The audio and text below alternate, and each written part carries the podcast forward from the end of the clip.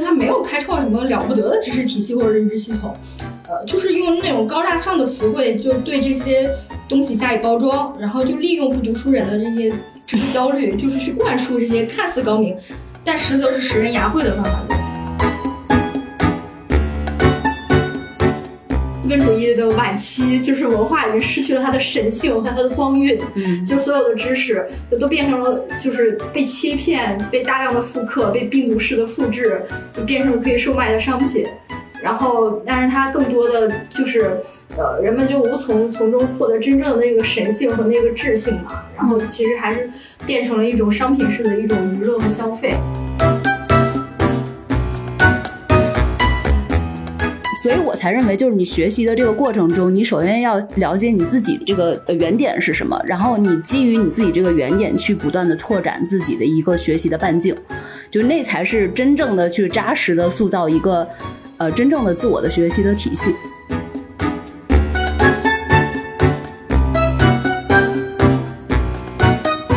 欢迎大家收听本期《不爱学习》，我是小天。我是小 PO，我是舒阳。我们这档播客相信教育要回归人的本身，才能帮助每一个人面对不确定的未来。我们会用满满的好奇心去探讨当下有意义的教育议题，去观察和分享当下最有趣的教育实践。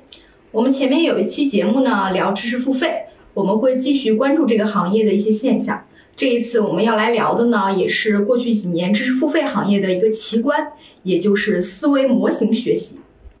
思维模型这个词非常明显的是伴随着知识付费行业的发展广泛出现和被广泛使用的。但思维模型到底是个啥？学思维模型到底学的又是什么？为什么知识产品的生产者这么热衷使用这个词？这个现象的背后体现的到底是售卖者的制造焦虑，还是受众学习能力和常识的匮乏？又或者是社会大分工带来的认知盲区和知识鸿沟的加深和加大？今天我们团队的三位伙伴想坐下来好好的讨论一下这个问题。那第一个问题，我们就来说一说思维模型到底是什么。我们可以分别来讲一讲自己是什么时候开始听说这个词的，以及自己对这个词的感受和理解又是什么。从舒阳开始吧。嗯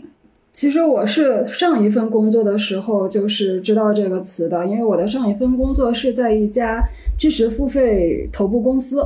嗯，然后这个词我知道了，我知道，当然我听到它的时候就知道它最早是芒格，就那个做投资的查理芒格，巴菲特的搭档，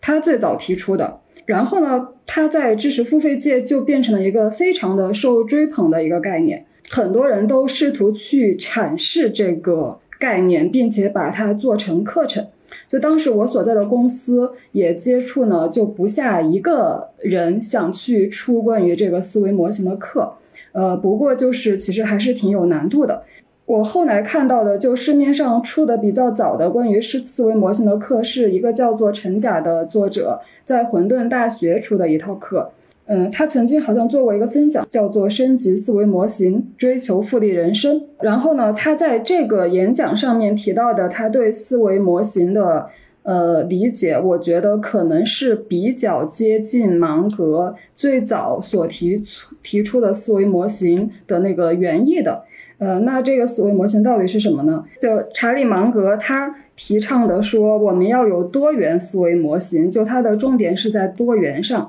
就是我们不能只有一种，就是认识和呃思考世界、解决问题的方法。查理芒格的这个思维模型有一点点像那种通识学习、通识教育的概念，嗯。然后陈甲对这个多元思维模型的阐释就特别注重四个方面，就他提出的一个叫做物理学机械论，就可以理解成为是我们说的经典物理学；还有一个是生物学思维，还有一个是复杂科学，还有一个是认知心理学。然后为什么提出这四个学科呢？就就是说，为什么说这四个学科是现代人都需要去呃学习和了解的？或者说，如果你是像查理芒格一样。去做投资，或者说你是一个企业家，就是你需要对世界有呃比较多元的认知，或者你的那个大脑里面有比较多元的方法论、认认认知论在里面。然后，嗯，然后经典物理学这个比较比较好理解，因为现在我们很多的那种什么呃标准化、流程化的工作方法，其实都是建立在这种机械论的物理学的基础上的，呃，比较重重视这种线性的逻辑，然后比较重视这种条理性。呃，但是呢，就是说这种思维方式它的嗯有效范围未来可能会越来越小，所以后面我们就要去学习这个生物学的思维，因为生物学它是一个呃演进的，它强调这个演进、混沌、随机，强调复杂系统，所以我们也也会看到，就市面上非常多的课程都在就是套用生物学的一些什么演化、进化的理论去对你进行一些观念的疏导。然后呢，再往后就是复杂科学。复杂科学其实也是沿着生物学这条线下来的，呃，就是说，因为我们就不能用一个线性的认知和逻辑去理解世界和解决问题。最后的这个部分是认知心理学，就是说，不管我们前面呃学的所有的这个认知模型、思维模型，它其实都是一种主观认知的建构，是我们人自己去主观的去认识认识这个世界，所以我们必须要。了解我们人本身是怎么样去认认知这个世界的，就我刚才说的经典物理学、生物学、复杂科学、认知心理学这四块是陈甲提出的现代人应该拥有的四种学科思维的模型。呃，但是呢，呃，事实上我们现在市面上能够看到的各种思维模型已经远远超过了学科学习这个概念，就包括除了学科学习之外，呃，像。解决具体问题的这种方法，大家也会叫做思维模型，或者说一些呃跨学科、跨领域的一些原理和规律，就是这些知识生产者、知识付费行业的生产者，他们自己原创的一些东西，也被称为是思维模型。所以这个概念，我就会发现被用的越来越广泛。而当一个概念就被用的越来越广泛的时候，其实它就我觉得就已经失去了意义。所以我会觉得。就是它越来越像一个就是很神棍的一个词，这也是为什么就是我觉得这个这个现象值得来探讨一下。那刚才听舒阳说的就比较专业啊，因为我自己也不算是知识付费行业的从业者，那么就是我一直以来对自己的学习能力也比较自信，所以我也不是这些支付费平台的深度用户啊，我也就没买过这些课啊。但即便如此呢，我也对思维模型这个概念略闻一二，那就足以见得啊，这些平台的这个病毒式传播还有洗脑式宣传做的是非常到位的。即便是我这种就是与这个知识付费基本算是绝缘的这个普通人，就是也是听过他们就是这个话术。那么我这几天呢，就详细了解了一下，我觉得这就算就比较类似于一个营销话术，也可以说是一个不折不扣的骗局。那么我了解到的呢，就是这个混沌大学他所说的三大思维模型，我发现他们就好像特别喜欢用思维模型来包装他们的一些什么原理也好啊，或者他们想要贩卖的那些东西，呃，就是也好啊什么的，就。它三大思维模型的，第一个就是所谓的这个第一性原理啊，它其实这个意思也就是说，你要通过现象看到本质，你就看，你就不要只看到这个董明珠她非常成功，你要看到她成功背后的逻辑是啥，是她抓住了风口，还是她就是一个实干型的家，还是什么政策利好什么之类的这种。就是你要去抓住这个万事万物之中不以人的意志为转移的这个客观规律啊，那么我觉得这些基本都是辩证唯物主义的基本的世界观和方法论啊。然后，所以我觉得就是能够被这些思维模型这种说法来忽悠住的，是不是都是没太好接受过这个九年义务教育的那那些人？呃，混沌大学第二个思维模型呢，就叫做什么第二曲线。啊，这个听起来就比较的高深莫测啊。那它其实表达的也非常的这个，解释一下，其实这个这个道理就非常的朴素，就是说一个企业的发展，它其实都要经历一个从起始期、成长期到成熟期、衰败期的这样一个生命周期啊。就是，呃，万事都有这个什么嘛，就是。呃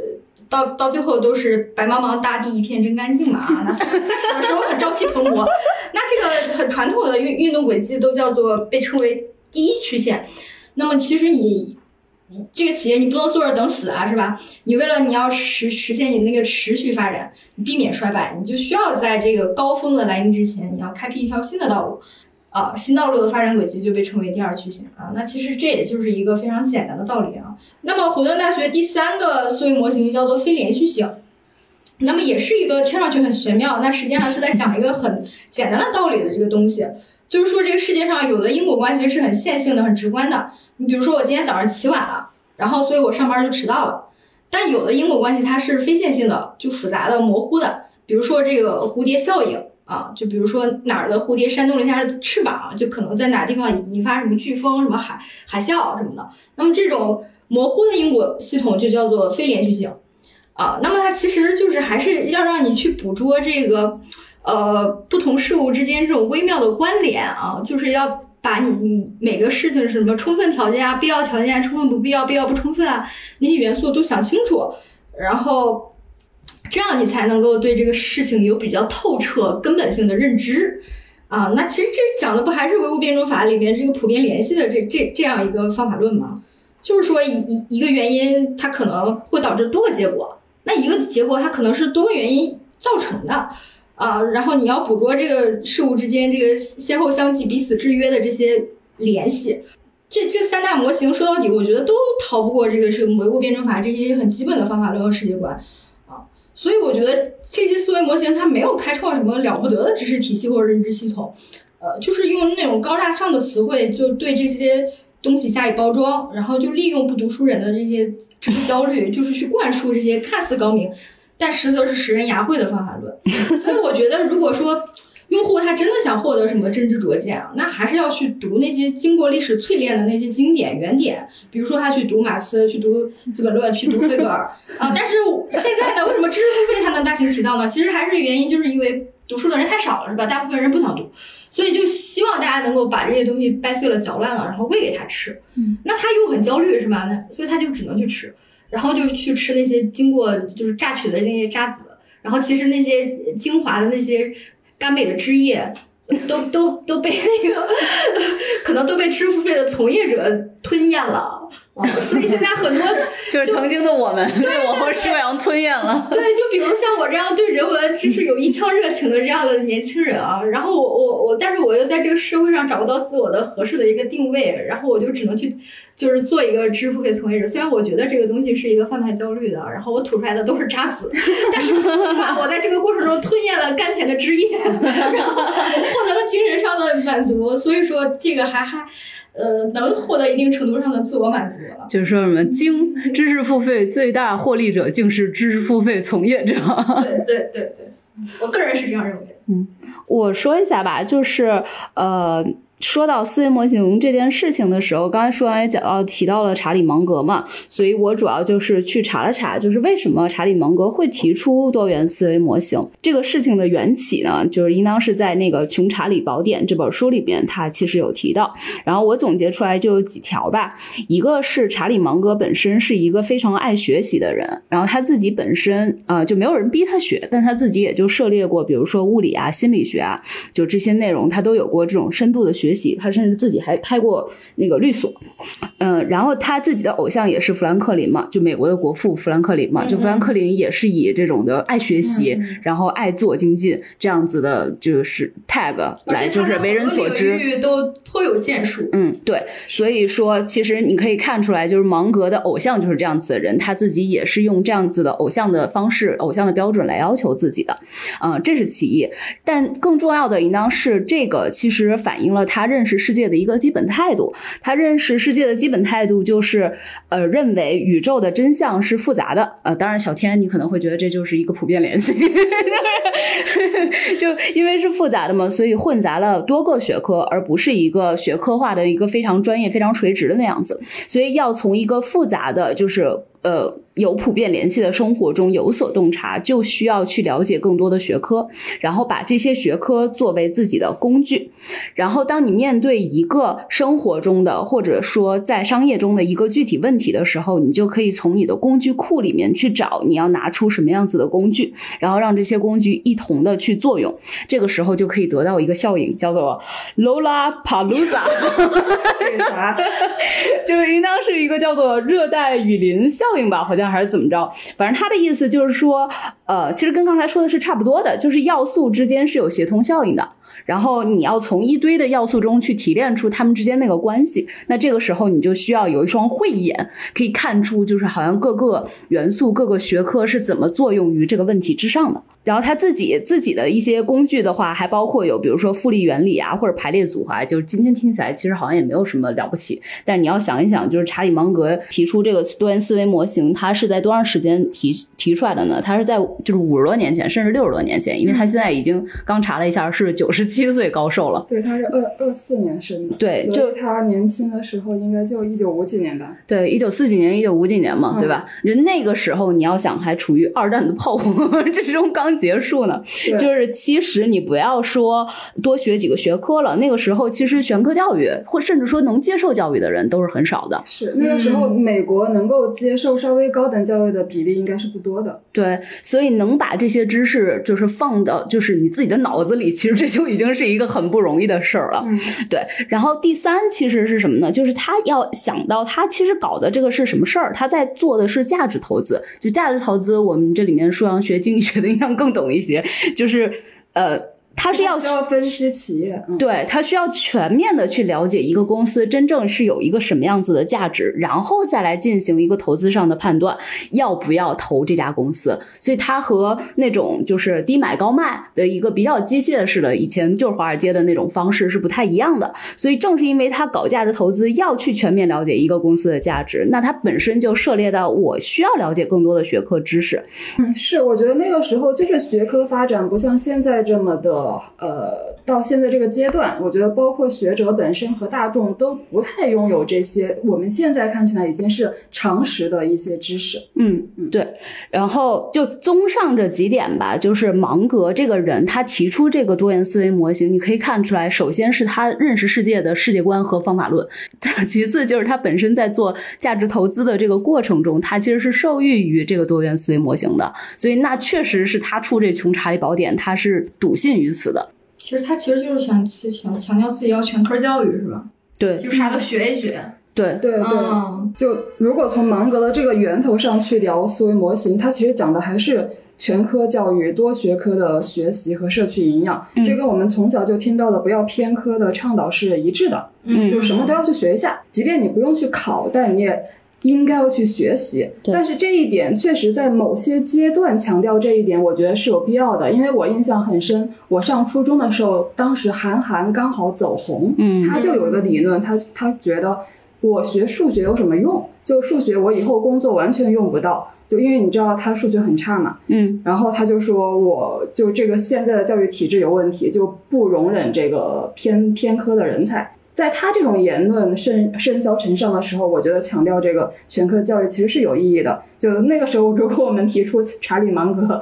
可以能够跟韩寒辩论一下，但我会觉得现在我们这么的强调通识教育呢，然后你又提出一个多元思维模型，其实是有点多此一举呢吧？嗯嗯。呃，我查了一下，好像混沌当时刚提这个查理芒格过来的这个思维模型的时候是二十四个思维模型，然后到得到的现在的高圆圆就变成了四十八个思维模啊，型。这这里面就比较复杂，需要解释看我七十。二变。需要需要解释一下，就是据说呀，那些从芒格的所有的发表的言论里面做过考据的人说，芒格提出过二十几个思维模型，哦，还有的人说提出过一百个，但是据说一百个是假的。嗯，所以就是说，如果你真的就是去扒芒格说过的所有的话，你最多能够提出二十来个思维模型，尽管这二十多多个到底是什么，我们也不知道。嗯，然后，但是呢，因为很多人、很多机构在用思维模型这个概念嘛，就把它就是泛化了。嗯就是刚才小坡提到的，就是得到高研院的线上课程的四十八个思维模型，一一一整套。嗯，是因为其实我想说的是，我去查那个混沌的最开始的二十四个思维模型的时候，你会发现它和呃查理芒格运用在价值投资上面的那个呃路径是比较相似的。嗯它会把它拆分成认知、产品、增长、战略、组织和资本。就是你如果去想，就是那我作为一个商学院，就是或者说我是一个组织的管理者或者一个高层，我去学这个东西，去真正的去找到我们组织的这个价值点，我觉得还是 make sense 的。但是当你把它更大化的给面对一个更大的群体的时候，就它就会偏，就是更多的走形，变成一个通识教育这样子。嗯，嗯，就是你觉得芒格那一套其实偏商业管理。对，哦，就所以你在商业管理的这个领域里面，如果说这个事情的话，我觉得是成立的。嗯，就是因为你就像说价值投资，那你如果你承认了价值投资是有意义的，那你去学这个也 OK 的。我怀疑你说你说的这个芒格的二十四个思维模型，其实也是我们现代人演绎过的。就是可能在现代人，你觉得芒格是个古代人是吧？中国人现在的啊，对对对，这我我说的就是在混沌的这个体系里面，产品体系它是这样子去拆解的，嗯，就然后这个我认为它是更好，就是匹配的去对应那个芒格本身在的那个领域去说这个问题的。嗯，其实我觉得就。应该是在商业环境中，为了实用性对它的一种再解读吧，就让它适用于商业环境。其实我刚才听你说的，我觉得比较适合产品经理去学。嗯，但但其实我倒不觉得说，呃，就是这个人群就是适适合或不适合什么人群，因为事实上知识付费的用户大多数就是比较有抱负，就希望自己成为一个全知的、全知全能的管理者，一个很上进的人。对，呃，所以，我我会觉得，就是你当然不能说，呃，每个人都是希望能够学到更多嘛，嗯，但只是说我们在学习到更多、更多的经验和更深刻的思想的时候，我们这个路径，就我们是不是要去被这些思维模型、冠以思维模型的这些课程内容去吸引？嗯，我们是不是可以有刚才小天说的，就一个更扎实的一个呃学习路径？嗯，是。虽然我觉得这个芒格这个人哈，他现在被演绎的，我觉得比较类似于一个老教主，老骗子，没有，呃，或者是什么？但是我觉得他如果对呃全科教育或者通识教育的这个强调，我觉得还是有必要的。因为其实大家就是回忆一下自己身边那些偏科的朋友啊，我这可以举举两个例子，一个是一个是那种呃，就是跟我一个领域的，就是人文领领域的，但是他数学很不好，他。自我定位可能是青年诗人，但是他小小问题就很极端化，就是感觉他和世俗生活就是格格不入的那种。比如说他可能就是我们班的同学他都认不清啊，然后就是任何就是说规程、章程性的或者说规规则性的那些秩序，他都会选择性的遗忘，就像是那个他大脑自动会过滤掉这些信息一样，就是他永远不知道就是在一个组织内部我在什么时间该干什么事情。嗯啊。然后，所以他也会对这个世就世俗世界里面的一些界限，他也没有任何的感知嗯啊。所以其实就是这样一个这样一个人。当然，我还认识一位，但是我觉得这个就是让我感觉到就是呃通识教育的一个缺陷吧。就是我还认识一位，他也是北大毕业的金融学背景的。然后我就刚开始跟他认识的时候，就问他哪一年的，他说他九一年的。我说哦，我说就是苏联解体的，就是冷战结束那一年。然后他又说冷战，什么是冷战？就冷战不就是人和人不说话了吗？就是男女朋友的冷战嘛。就是他完全不知道他出生那一年发发生了就是苏联解体、冷战冷战终结的这这件事情。然后就是因为他从小到大都是这种理科背景，然后他这种那种人文的那那那个素养就基本是零，就是就是比如说就是政治、哲学、呃历史这这些就是完全就是零。然后我就觉得。那如果说是连北大这种学校出来的这种金融背景专业的，呃，学生都是这样的话，我觉得他真的只能做一个某个行业的一个很。精英的，或者说很有专业素养的一个专业性人才，但其实这个就又是技能或者说是匠人那种嘛。嗯，然后我觉得，那我们真正对于那种人才的那种呃那种想象，就是说他可以把个人的自我实现跟这个社会发展的趋势做一个完美的结合，然后他可以改造这个世界，他可以就是创造就是发挥自己的能量，他可以让这个世界变得更好。就我们这种传统意义上的想象，其实完全就是。不能实现的，因为它连这个世界的基本的运行的一些一些时时代或者那种大的宏观的历史感都没有。嗯啊，其实就像就是我们那个戴锦华教授，他其实说过一句很，就是一句话，其实非常真实的摹写了就是这代年轻人他们的一个精神上的一个虚无嘛。他就说，我们就生活在一个历史断裂的一个时代，可能当代年轻人对于历史的那种感知和捕捉，直到上世纪八十年代。在此之前的那些就是波澜壮阔那些大历史就完全断裂了，就是我们完全不知道，就是我们能想象到的，就是消费主义或者信息技术革命至今的这样一个时代是怎么衍生出来的。嗯，所以你觉得就是通识教育还是有必要的？对对，我对芒格所说的这一点是非常认可的。嗯，我当然说觉得通识教育本身是没有问题的，包括嗯，比如说你不管是四十八个也好，还是九十六个也好，就这其实是没有什么大问题的。但关键是在设计这些产品的过程中，就是我们其实，嗯，因为我和双也都做过这个产品的这个研发、呃、研发，对对对。其实，在做这些东西的时候，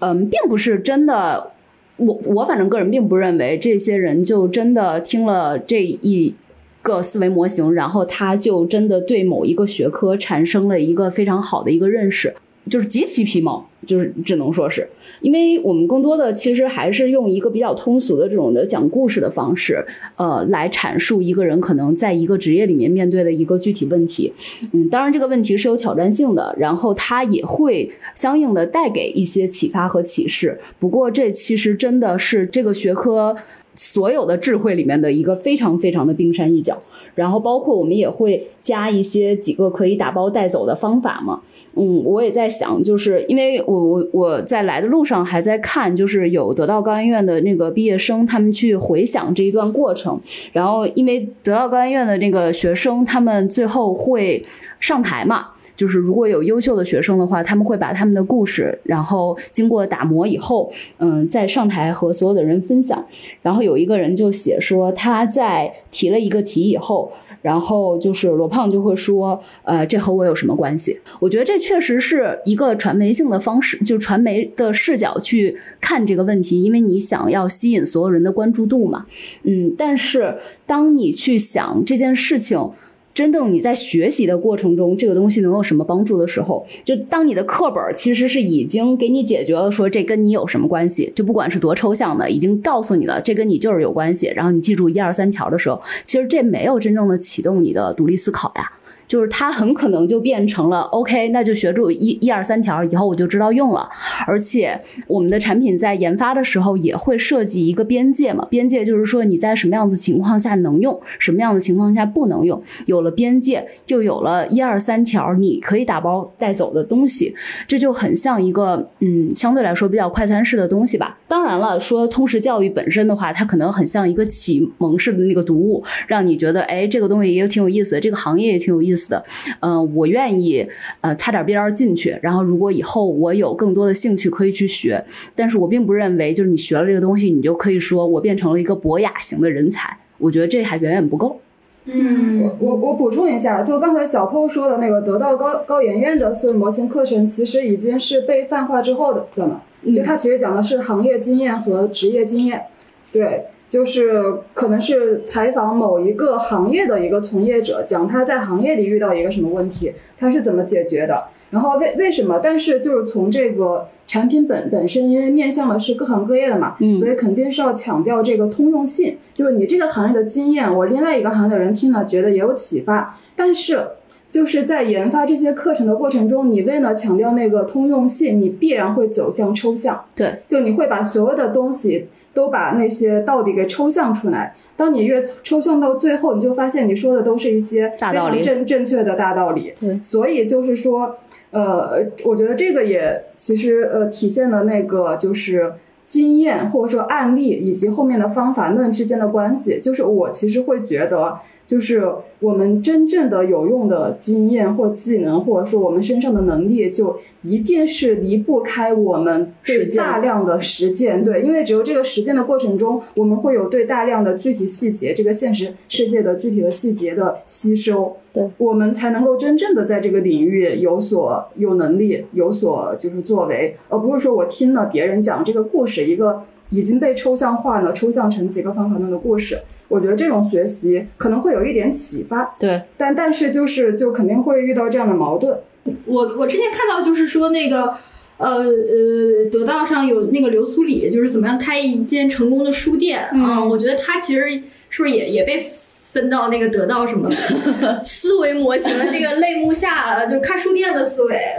就其实刚才说那个启发那两个字嘛，就是你想我们以前在看一些什么伟人传，或者我们看一些不同的行业的一些书籍的时候，其实我们因为没有真正对这个行业进行了解，更不要说实实践了，所以在这个过程中，我们更多的说哦，原来是这样，我们大概知道一个它在世界上的一个嗯坐标。然后就结束了，因为你真的要去了解这个东西，你还是要花一番，嗯，精力的。所以我才认为，就是你学习的这个过程中，你首先要了解你自己这个原点是什么，然后你基于你自己这个原点去不断的拓展自己的一个学习的半径，就那才是真正的去扎实的塑造一个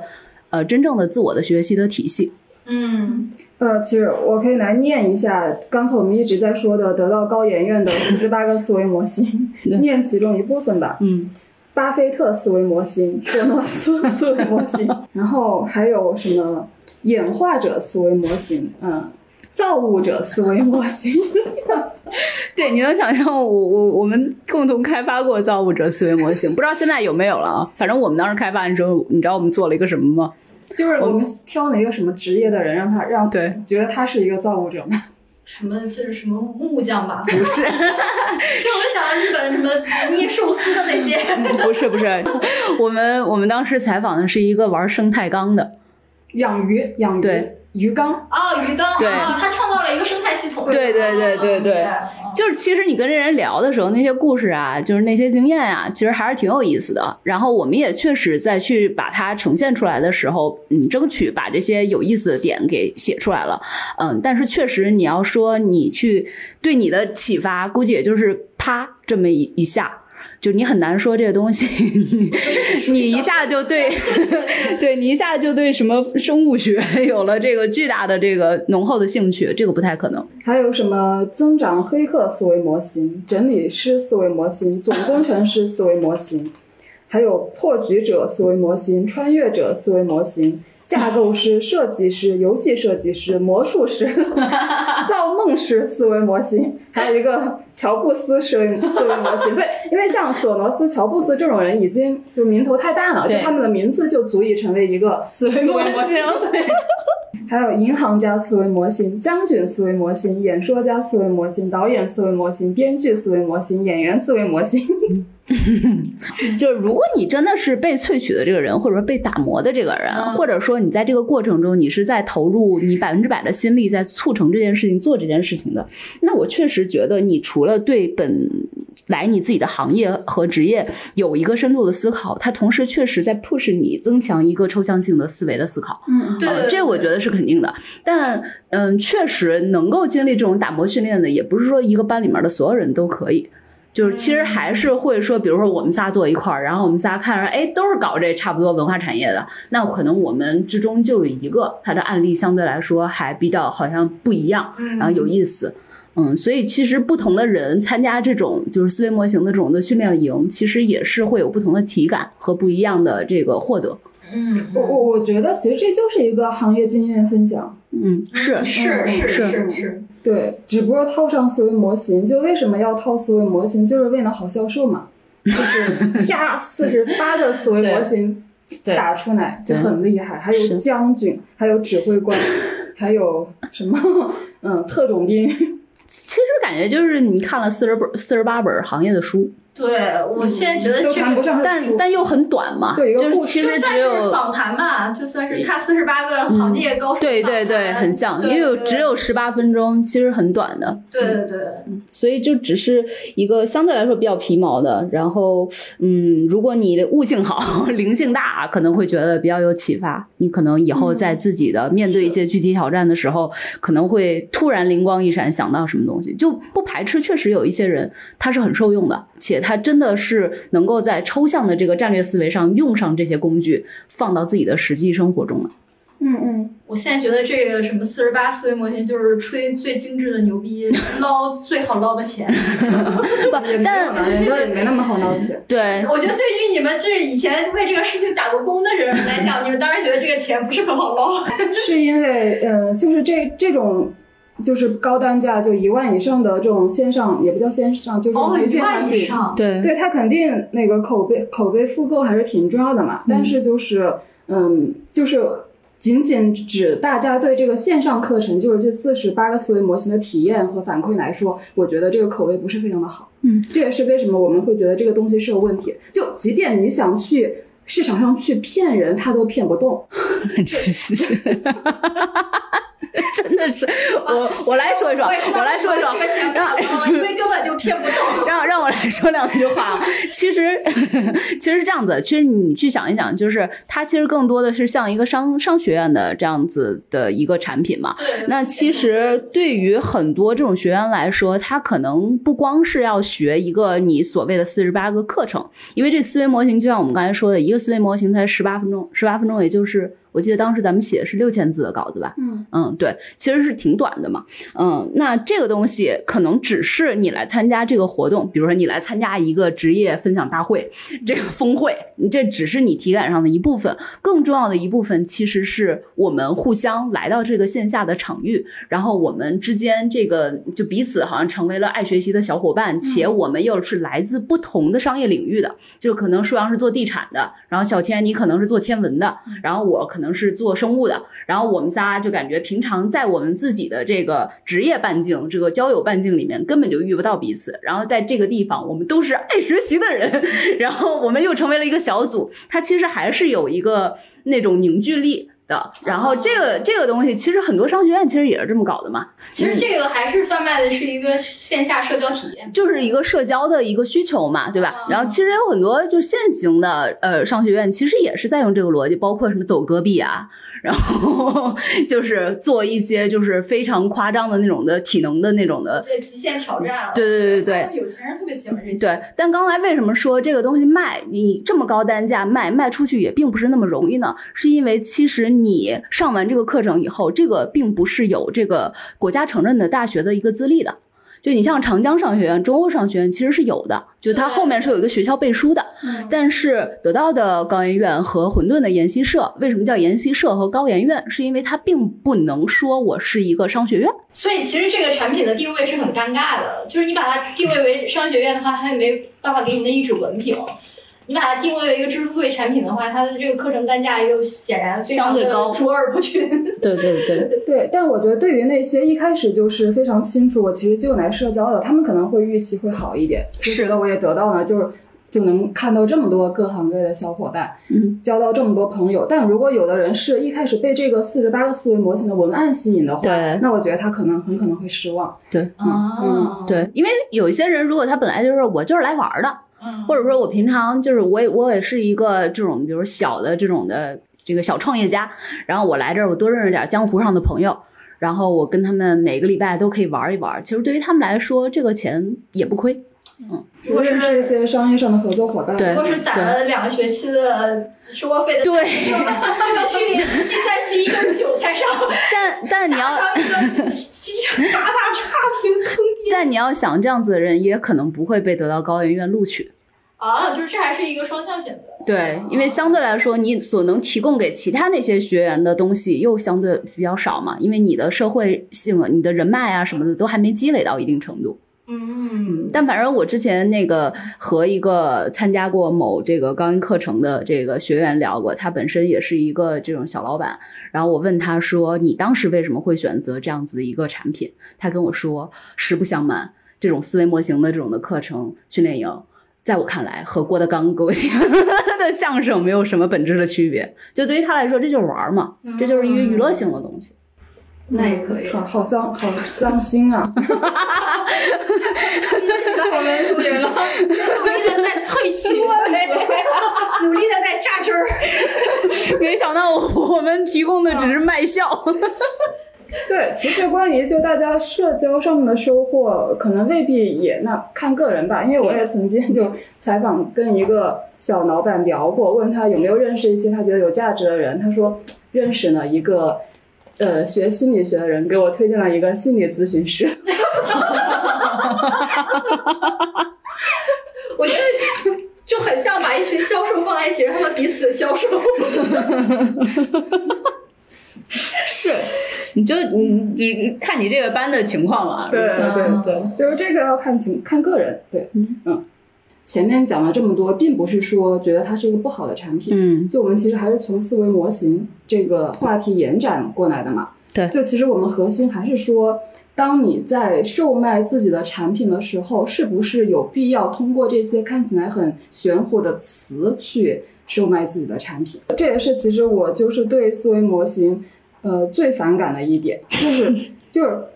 就是他把人的那个大脑思思维方式好像分成了一块一块的，对就好像我脑脑子里有八个思维模型，嗯然后我再多学了一个，我就有九个思维模型。但我觉得人思考大脑结构根本就不是这这个样子的，是，嗯就包括我刚才说到的边界嘛，其实边界就很像是你一个工具库，你要把它区隔开来。对对对对对。嗯对，就刚才就是跟小坡说的，介绍思维模型的时候，也经常用到工具箱这个对理念嘛，就好像我的大脑是个工具箱，嗯，我我觉得这就是一种非常机械物理的思维啊。对，就我们既然这么提倡多元思维模型，提倡这个什么生物什么生生物学、生物学和复杂科学复杂，科学，为什么还会用这种话术来描述我我们自己的思维方式呢？我就我觉得这个是非常落后、非常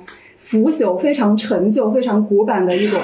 修辞。嗯嗯嗯我现在觉得就是从文化研究的角度来讲的话，就是思维模型这个东西是一个非常后现代的一个概念，因为就是让我想到了这个节目去的那本儿，就是晚期资本主义的文化逻辑，就是他说就是在。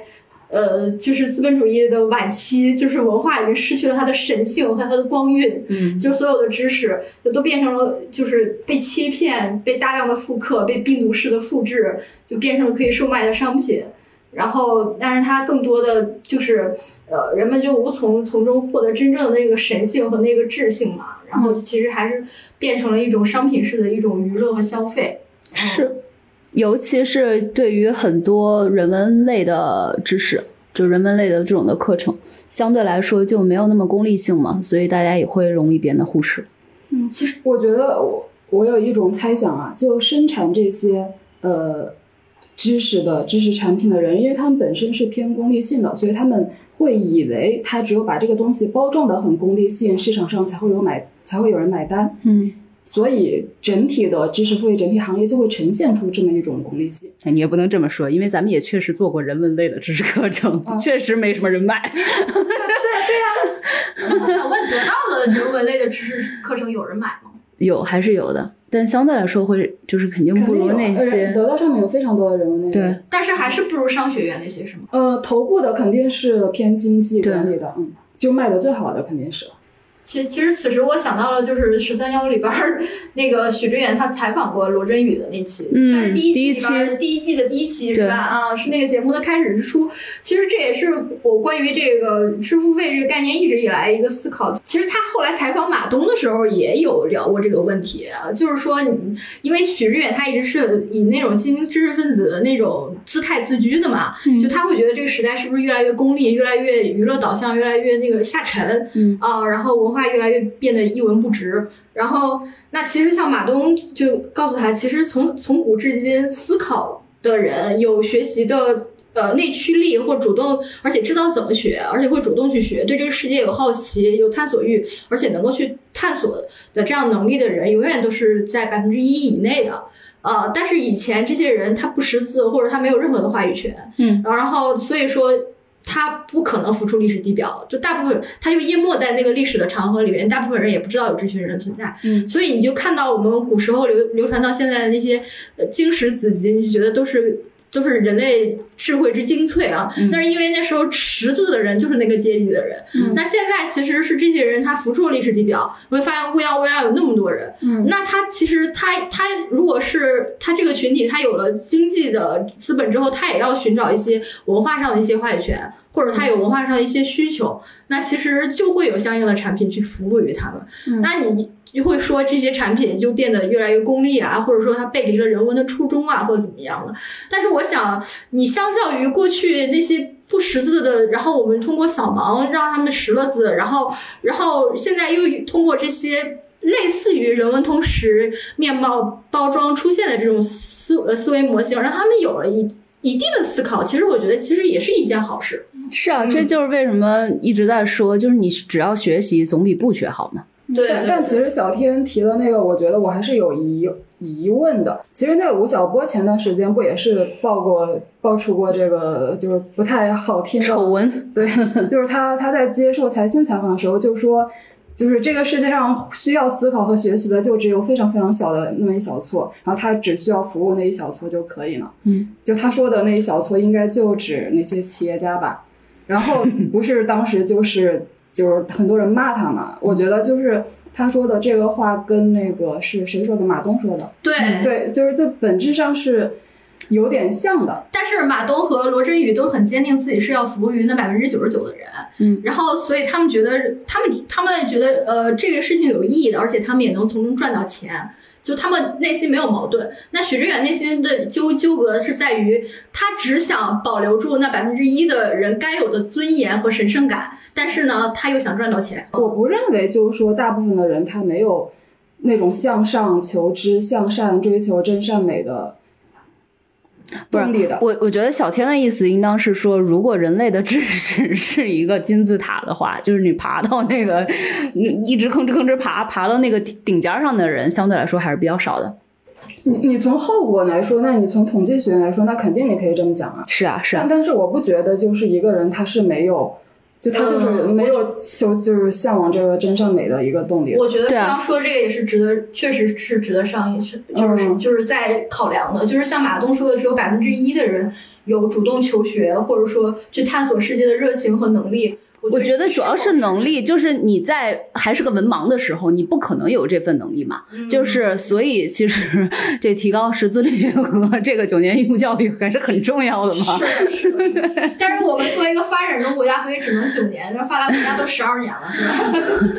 就是就是现在确实就是越来越好了嘛。是是是，就是在在你越来越好的时候，我我还是会觉得说你学什么东西，就知识付费这个东西，我觉得我个人是没有那么反感的。嗯就是你为一个知识，就别人的东西去付个费，怎么了呢？就是有人可能会说，比如比如小天，你可能会说这个东西是渣子，就是，但是你要想，就是那是因为可能你见过那根甘蔗，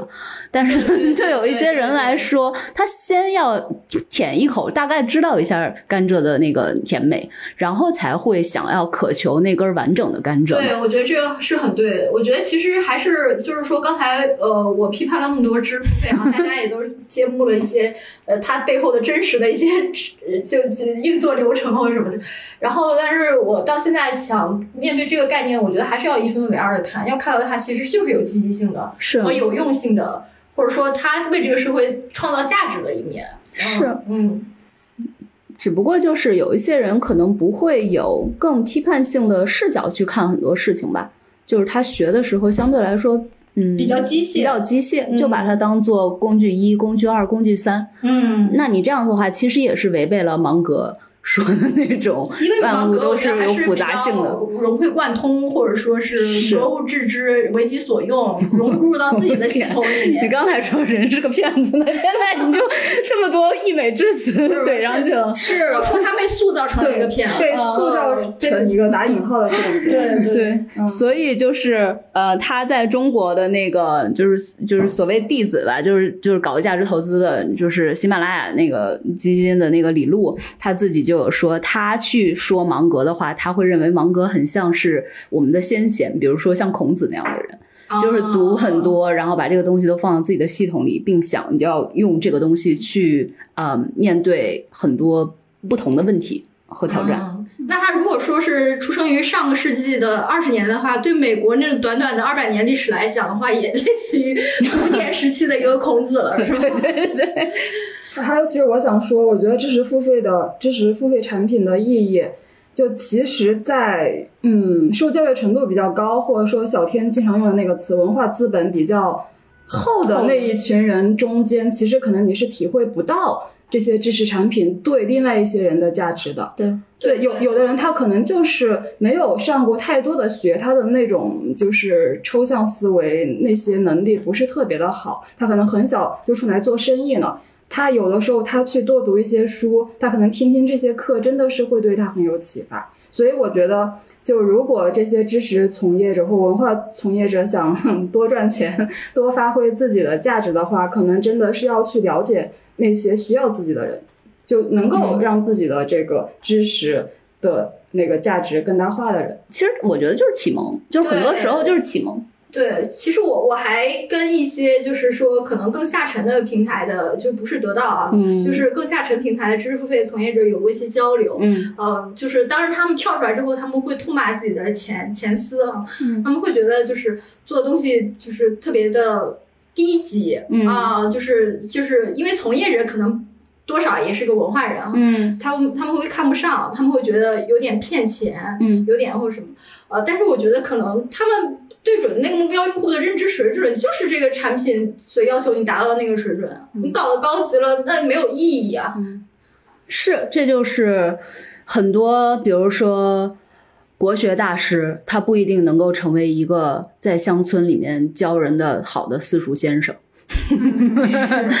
是这也就是为什么得到做客要对那些大师进行反复的打磨打磨，